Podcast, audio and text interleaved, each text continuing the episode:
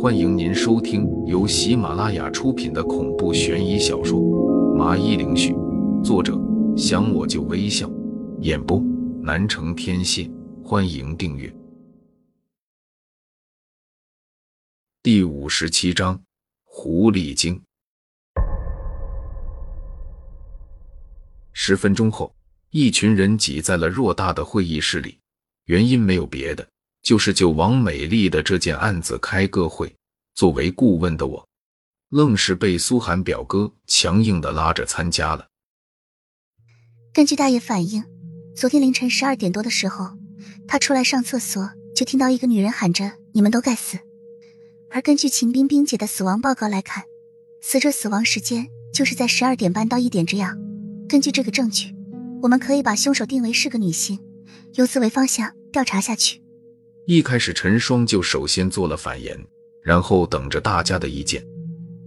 其他人都没有异议，苏寒表哥就接着说道：“那我们暂且就把凶手定为是一个女人，那么她必须要有一定的体重和力量，不然无法做到让死者都没法喊救命，行动都被限制住了。”作案的过程应该是这样：凶手快速的来到了被害人的背后，左手捂住了他的嘴巴，右手就拿着凶器刺入，最后杀掉死者。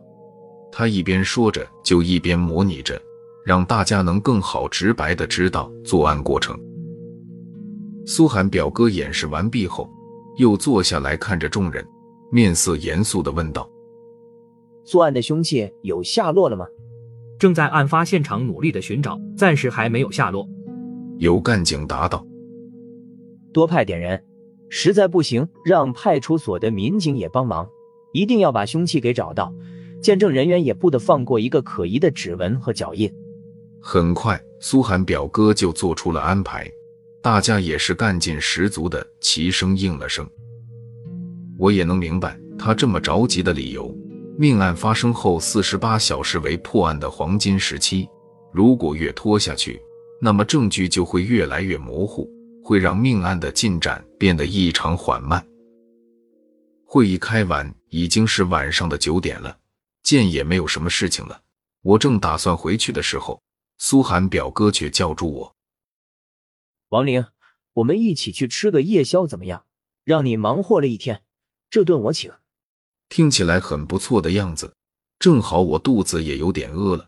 还没等我答应的时候，不知道小楚和陈双从哪里冒出来，就笑眯眯的对着苏寒表哥说：“队长，请吃夜宵这种事怎么能不叫上我们呢？”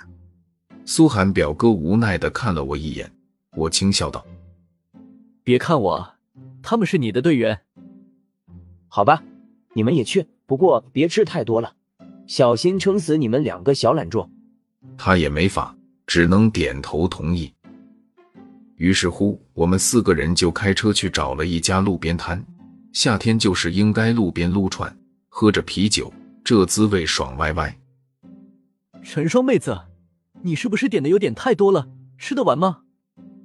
在叫来老板点东西后，陈双一个人点了几乎是三个人吃的食物。这让我们几个大老爷们目瞪口呆的看着他。你们不知道，我是一天没吃东西了，这点我还觉得不够呢。待会我吃完再点一些回去吃。陈双拱了拱鼻子，不以为然的说道，丝毫没有觉得自己吃的多。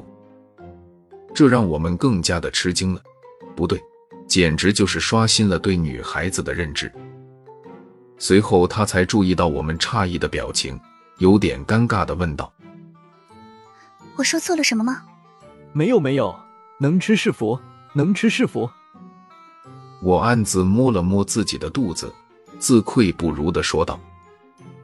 吃到一半的时候，我感觉有点想上厕所，刚要起身，苏寒表哥提出他也去。苏寒表哥，陈双这小姑娘好像对你有意思啊，考虑考虑不？他眉头一皱，反问道：“不可能吧？他怎么会喜欢我这样性格的？”我笑了笑，继续的说道：“难道你没注意到刚才在吃东西的时候，他一边吃一边在偷偷的看着你吗？那眼神就是充满爱意的眼神。”他没有回答我，沉默了一会，在洗手台洗手时，他就拦住了我。王玲，其实我想问你，你到底是不是在这件案子上瞒着我？我愣住的看着他，苏寒表哥怎么会有这样的想法呢？你怎么会这么想呢？苏寒表哥认真的看着我，在看尸体的时候，你明显是想到了什么，却出于什么原因没有说出来。现在就我们两个人，你可以告诉我吗？我笑容凝固了起来，没想到他居然观察的这么仔细，一直都放在心上。王玲，以前我承认自己对你有点偏见，但是经过接触后，我发现你或许没有大家眼中那么没用。是一个成熟稳重的人。苏寒表哥忽然就对我说出了自己的肺腑之言。老实说，我有点震惊，没想到他能这么说。那你能答应我几个要求吗？见到他如此诚恳的样子，我也决定不瞒着他了，但还是想提醒他要注意几个方面。苏寒表哥点点头，表示自己可以答应。第一。我和你说的绝对是真实存在的，虽然有点不符合实际。第二，你不能和第二个人说，不然就会引起混乱呢。第三，你不能擅自的行动，必须要和我商量，不然你很容易就没命的。我怎么和爷爷他们交代？这几点是我临时想的，目的也是希望他别把事情搞得复杂了，不然收拾起来是相当麻烦。他苦笑了下。然后开口说道：“老实说，以前我是不相信有鬼魂的存在，一切只不过是人在装神弄鬼。但事实证明我错了。跟你接触后，各种诡异的事情都见过了，我也不得不重新对鬼神之事抱以敬畏的心态。”听到他这么说，我也就放心了，不然我怕我自己会被苏寒表哥当做一个神经病的。什么？你确定你没和我开玩笑？还是你已经醉了，说的是胡话。你说是狐狸精吸干了王美丽。当我说给苏寒表哥我的想法时，他的第一反应是不相信。没错，当在地下室时，秦冰冰告诉我伤口是像老鼠咬的，我就立刻联想到了一种生物——狐狸精。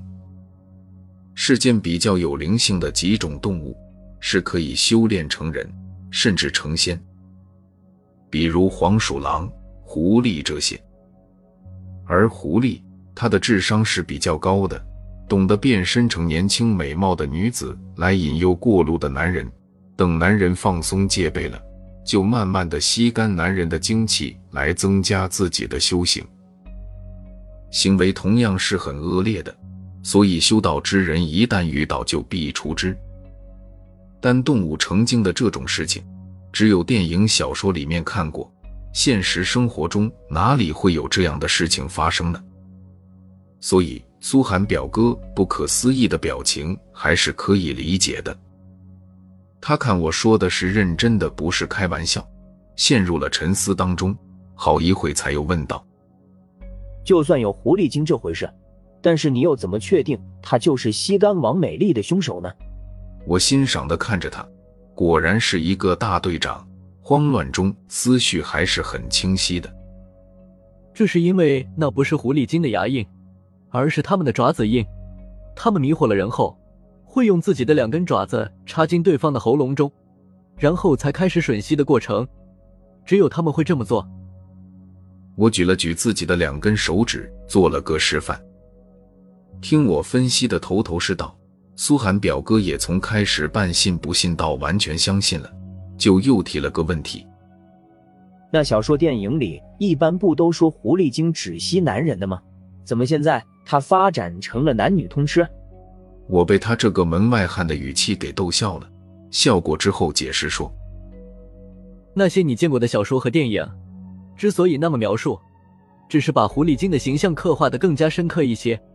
实际上，狐狸精男女都无所谓。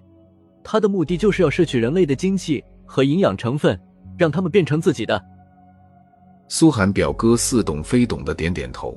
又过了一会儿，他又张口要说些什么，我抢在他的前面说道：“你是不是要问为什么以前没有发生过这样的事情？还有他们需要吸几个人才会罢休？苏寒表哥震惊的看着我，惊叹道：“王玲，你怎么猜到的？这就是我要问的。之前我没遇到过这样的案子啊。”我朝着他意味深长的笑了笑。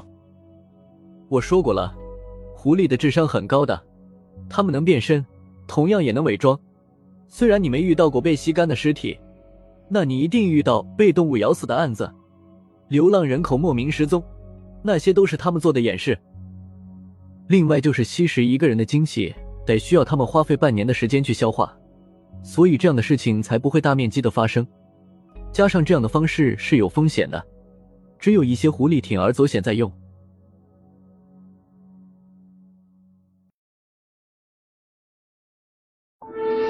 听众朋友，本集已播讲完毕，请订阅专辑。下集更精彩。